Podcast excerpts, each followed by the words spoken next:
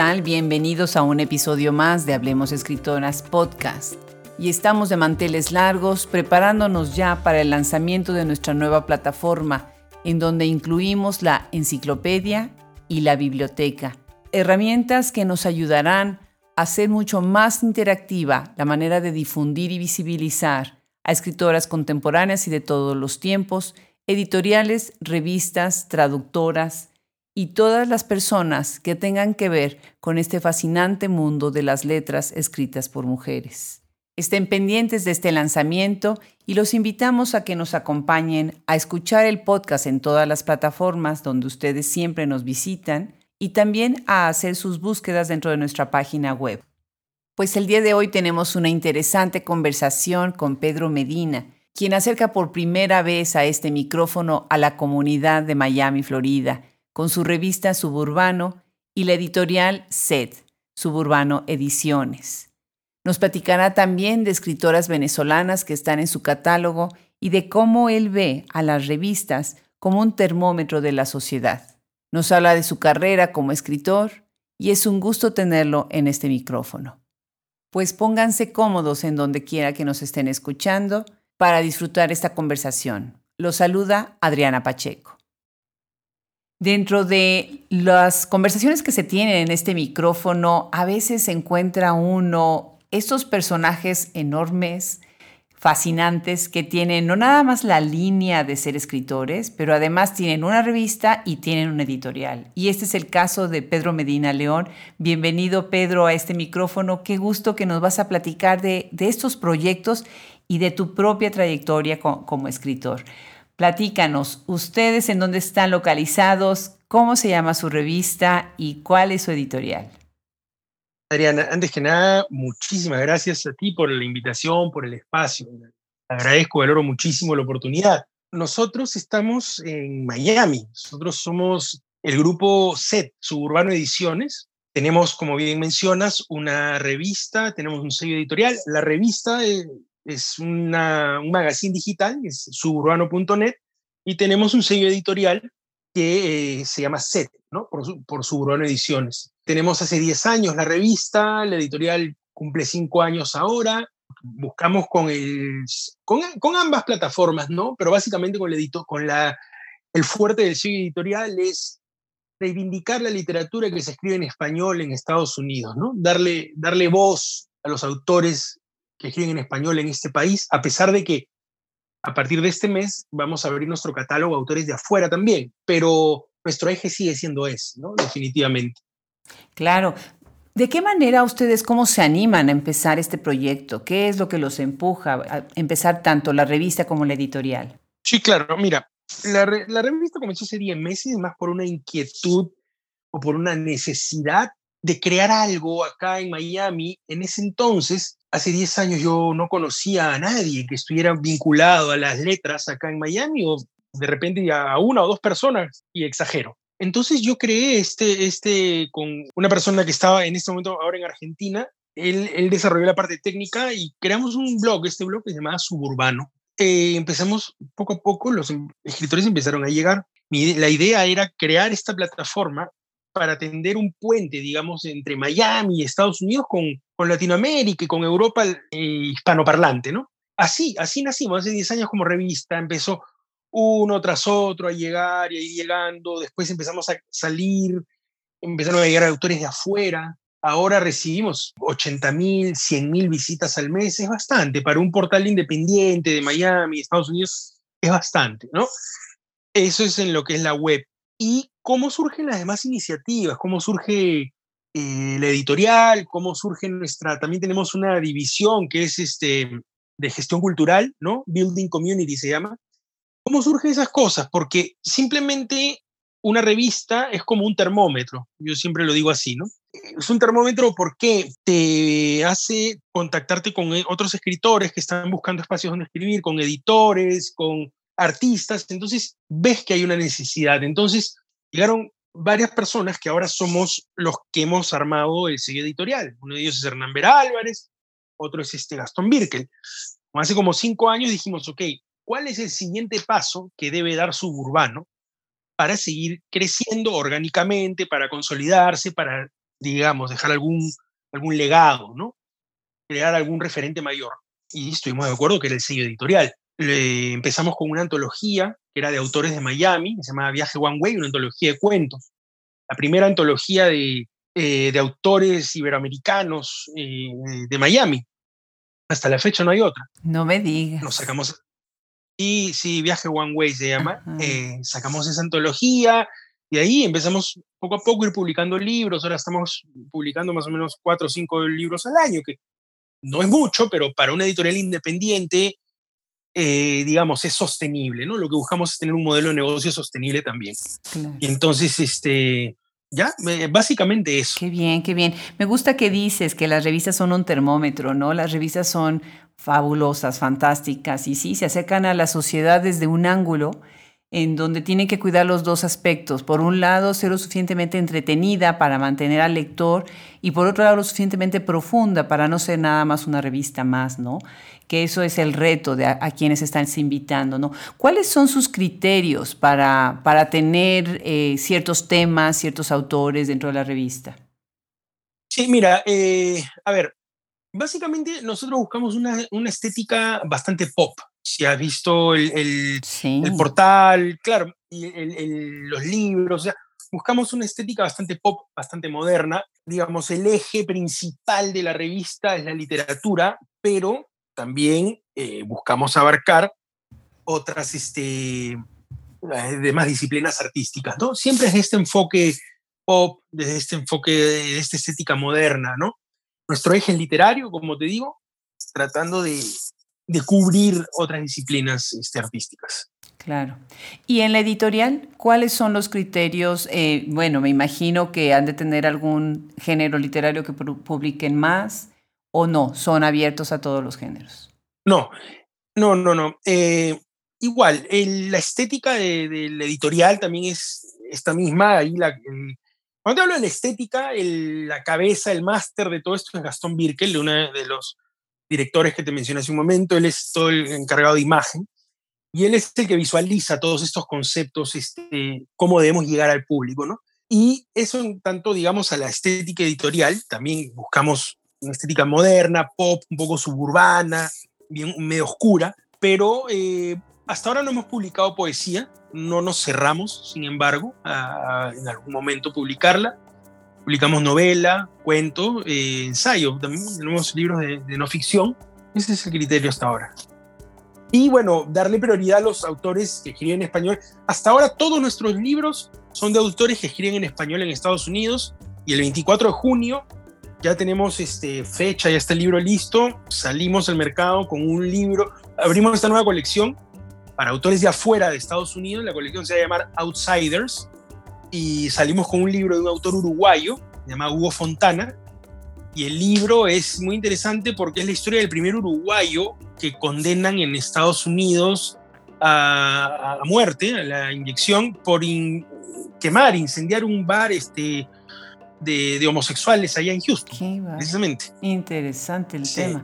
Eh, y, es, y con eso inauguran esta colección ya saliendo de, de la frontera americana. Interesante, muy bien. La página es muy atractiva. Visiten Suburbano Ediciones SED, eh, eh, visítenla, es muy atractiva. Y las portadas de los libros, ¿quién es el diseñador? ¿Por qué llevan a este, eh, acabas de decirlo, pop? Pero no nada más es pop, es algo así como gótico, un poquito hasta, este, ¿qué podría decir? Retro en algunas, ¿no? me encanta, ¿no? Hay, hay varias portadas muy interesantes.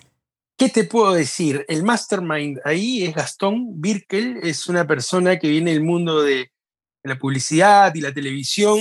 Tiene un, ojo para mí muy, muy interesante para este tipo de, de diseños. Y bueno, la verdad, siempre recibimos unos comentarios súper favorables respecto a los, a los diseños, ¿no? Eh, que sí, que los encuentran, bueno, bastante atractivos, bastante oscuros, nos dicen, pero a la vez este, modernos y más o menos algo que hemos buscado mantener y ese es lo que queremos, digamos, este, a, largo plazo, es que nuestro, él, lo dice así, ¿no? Eh, Gastón dice, eh, lo que quiero es que una persona pase caminando, por ejemplo, por una librería así rápido y no se detenga, pero ya de reojo pueda advertir que ese libro es de Seth. ¿Por qué? Por las letras, por el color, por, o sea, y más o menos ya después de unos años como que ya está establecido ese criterio editorial, ¿no? Sí, sí, sí, me encanta. Y además tiene como que este toque urbano, ¿no? Hay, este, hay bóvedas, hay paredes, hay concreto, hay banquetas, hay personajes que se ven a media luz, ¿no? Muy interesante. Platícanos sobre las escritoras que tienen en su catálogo. Sí, mira, tenemos el último libro de una escritora es eh, Desordenadas, es un libro de cuentos de Naida Saavedra. Ella es este, venezolana. Este libro salió hacia finales del año pasado. Eh, es un libro muy interesante porque abarca temáticas femeninas, eh, pero no es un libro para mujeres, es un libro para cualquiera Mm, me interesa, me gusta o me interesa muchísimo lo que el trabajo que ha hecho Naida en este libro, porque de los son cuentos que de los dramas urbanos, por decirlo así, caseros, domésticos, ha creado unos conflictos muy interesantes, muy conmovedores, ¿no? Para sus historias.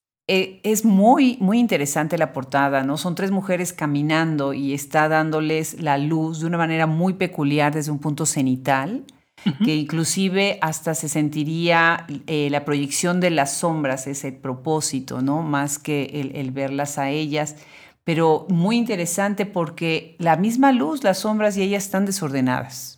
¿No? El, todo el conjunto da, da, esa impresión con el libro. Fascinante, muy interesante. Pedro, ¿qué otro libro? ¿Qué otro libro tienes dentro de, sé que tienen muchos, pero algún otro que nos quieras comentar?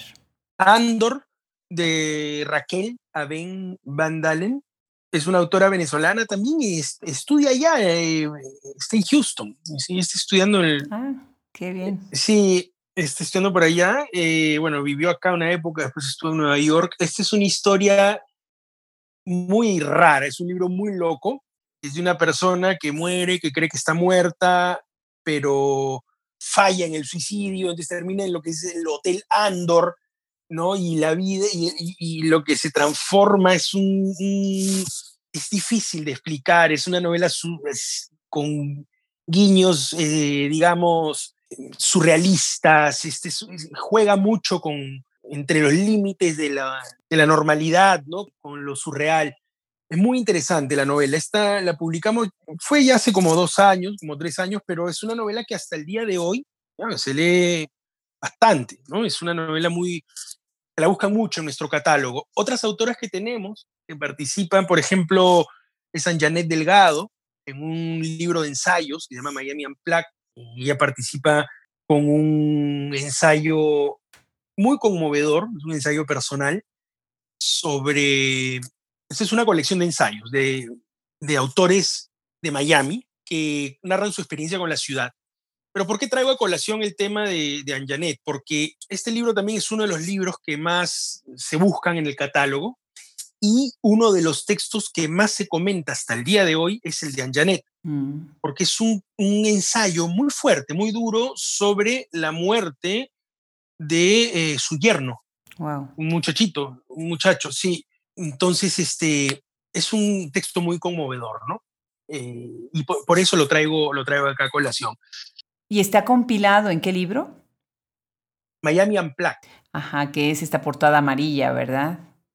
Es esa portada amarilla. Ajá, pues muy Miami, me encantó. Muy Miami, pero diré que la palmera está hundida, ¿no? Sí, está de cabeza, está fuerte. Sí, claro, claro, No, no, es muy, no es muy alegre. Bueno. Porque, porque nosotros decimos que este libro es un, un libro de, de, de ensayos no complacientes de una ciudad no complaciente, ¿no? Miami es muy diferente a, a la postal este, edulcorada que, que, conocemos, ¿no? Miami puede ser una ciudad muy dura para el inmigrante, para, para el sujeto trabajador como nosotros, ¿no? Sí, definitivamente. ¿De dónde eres, Pedro? De Perú. De Perú, qué bien, tenemos tantos buenos amigos en Perú, fantástico país, preciosísimo. Bueno, Naciste en 1977 y tú mismo eres escritor. Eh, visiten la página de Pedro, van a poder ver ahí algunos de sus títulos. Y bueno, pues, ¿cómo es que llegas tú a la literatura? ¿Cómo llego a la literatura? Eh, bueno, siempre me gustó leer, ¿no? O sea, siempre estuvo en mí la, lectura desde muy chico. pero tuve una formación bastante tradicional, bastante conservadora, donde las, digamos, no había mucho, mucha cabida para, para las artes, ¿no? Tenía facilidad para la lectura, entonces estudié leyes. Pero al año o a los dos años de estar estudiando leyes en Perú, estoy, estoy mm. hablando todavía de Perú, me di cuenta que no me interesaba en lo absoluto eh, estudiar leyes, que el tipo de lecturas y de redacción que a mí me gustaba no era para leer escritos judiciales ni para, ni para redactar demandas, ¿no? Entonces, claro, la, la universidad es, es, un universo y ahí me, me, empecé a relacionar con gente que venía de, con todo tipo de formación, gente que quería ser escritor, fotógrafo y demás, entonces me fui inclinando por ahí. Bueno, al final de la carrera casi cinco o seis años después, cuando ya estaba yo clarísimo en que, no iba a ser, no iba si hubiera seguido con el derecho, me hubiera ahorcado con una corbata, agarré mis maletas y me fui. Agarré maletas y me fui con algunos cuentos ahí, con una idea de novela, y me fui, me vine para acá hace 18, eh, 19 años, ya me vine para acá. Eh, la verdad, esta fue mi, mi salida de emergencia. Eh, lo primero que se me ocurrió es Miami, había venido ya otras veces, entonces pensaba que podía estar acá un tiempo, juntar algo de plata y ver qué hacía con mi vida, ¿no? Porque me vine literalmente con una mano delante y una detrás, no tenía apoyo, porque era un poco disparatado lo que estaba haciendo. Y bueno, me vine y me quedé. me quedé, sí, y me encantó, me gustó y hice mi carrera acá, de escritor, estudié también literatura, ¿no? Y, y ya, por acá estoy todavía. Magnífico. Pues felicidades. Tu novela Varsovia ganó el Florida Book Award 2017. Y bueno, tienes otros libros, eh, por ejemplo, eh, Americana, Marginal, muy interesante también. Tienes una antología además de Miami Unplugged, tienes también antologías Viajes One Way y Miami Unplugged. Esa es la de la que nos estabas platicando ahorita, ¿verdad? Sí, sí, y también tengo un libro marcó, creo yo, un antes y un después en mi, carrera como escritor. Es un libro de ensayos eh, breves, ensayos y crónicas breves, que se llama Tour, una vuelta por la cultura popular de Miami. Es el primer libro, digamos, de, temas de no ficción que se escribe en español sobre la ciudad. Son 45, eh, creo, eh, textos cortos, porque yo los empecé a escribir para un periódico, para el Nuevo Herald, tres páginas, cada texto más o menos, donde te, te, narro la historia de la ciudad, pero de desde una perspectiva bastante digerible, ¿no? Y te narro, digamos, el desarrollo de la ciudad, pero también te narro la relación de grandes personajes con la ciudad. Por ejemplo, la relación de Bob Marley con Miami, la relación de la banda The Doors con Miami, o en el libro te cuento también cómo el festival Woodstock nació acá en Miami. Cosas así muy interesantes que tiene Miami y que la gente no, no conoce. Entonces, ese libro es mi único libro de no ficción, pero ahora cuando presento otro libro dicen, bueno, el autor de Tour ahora nos va a presentar Americana, el autor de Tour ahora no. Porque sentó un precedente en la ciudad, ¿no? Lo puso, la puso en el mapa. Qué bien. Sí. Qué bien, pues magnífico. Además, bueno, Miami que es tan cosmopolita, tan sui generis como acabas de mencionar, con esta mezcla tan interesante de los hispanos, ¿no? Todo lo que es la, pues la migración hispana, ¿no? Del Caribe y bueno, también de Sudamérica, obviamente, México ni se diga, ¿no? Qué maravilla. Pedro, dentro de lo que tú estás haciendo ahora, que estás con tus brazos en tres campos importantes, que son la edición, sí, a través de, una, eh, de un sello editorial, la revista, sí, con este doble ángulo entre la literatura y la cultura, la sociedad, y además tú mismo como escritor, ¿hacia dónde crees tú que va la industria editorial? Es una pregunta muy amplia, es una pregunta que di muchas aristas, ¿no? A ver, primero, te repregunto y para que tú me repreguntes, ¿hacia dónde creo que va la industria editorial en Estados Unidos, en español?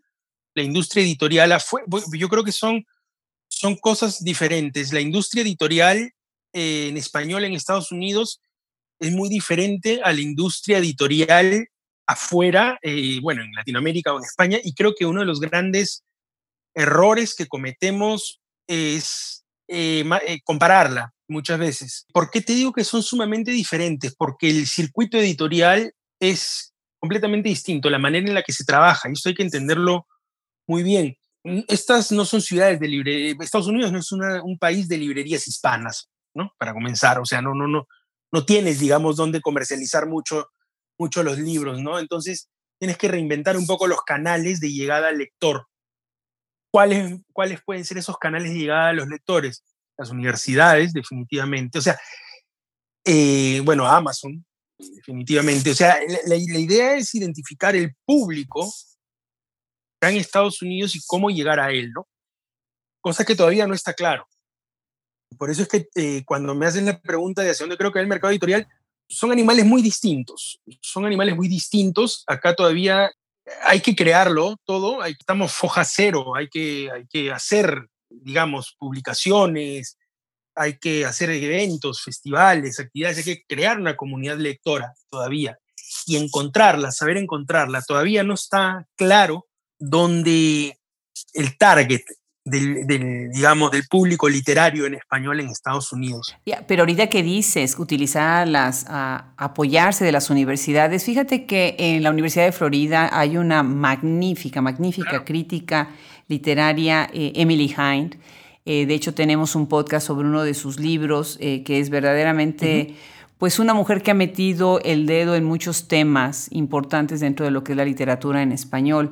Y sí, obviamente creo que la alianza con, críticos y con eh, editores, con escritores, pero además también con todo lo que es el campo docente de la academia es, es muy enriquecedor. ¿no? Cristina Rivera Garza, por ejemplo, ha trabajado muchísimo en, en, varios lugares de Estados Unidos para pues para hacer estos vínculos, ¿no? Por un lado y por el otro.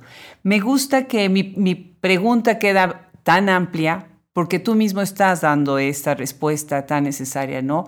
El hacer estas, estos matices. Si no queremos hablar de distinciones, porque ya con todo lo que está pasando hoy en día ya no queremos mm. hablar de más diferencias, si no queremos hablar de cosas que nos hacen cercanos y no separados, ¿no?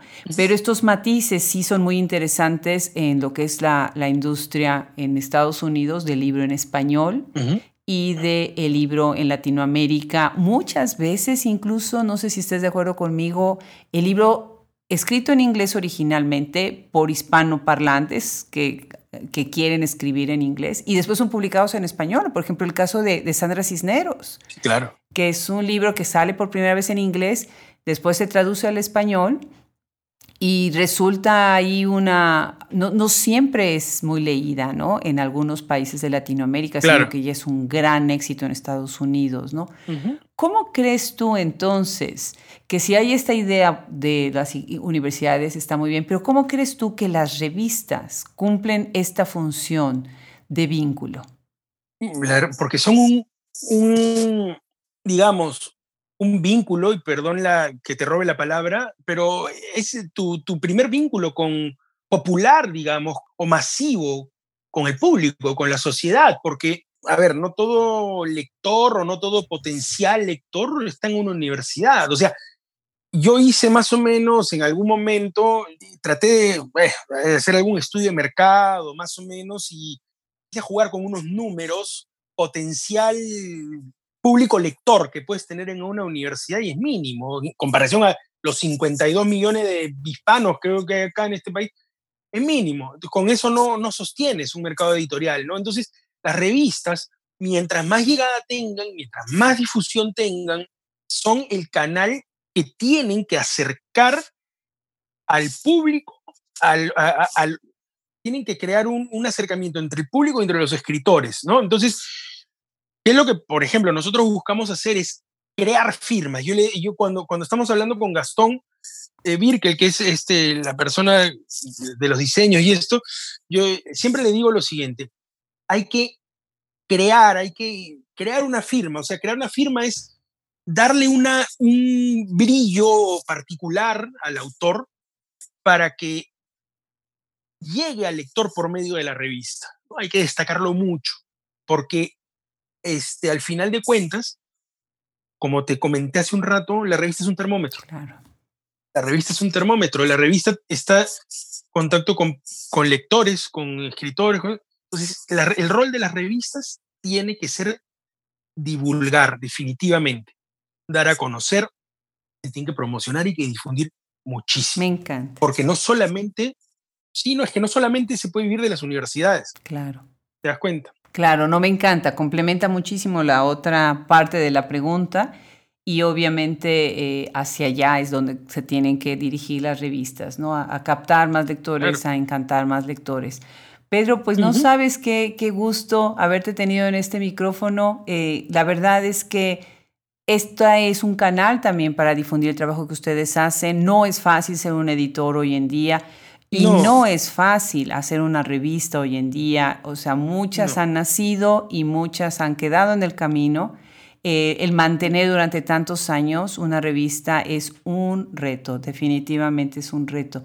Pues me encanta, eres el primero de, ese lado de la costa que se suma a este micrófono y bueno, pues está abierto para ustedes, para sus escritoras. Nos dará muchísimo gusto tenerlas convidadas en estas conversaciones.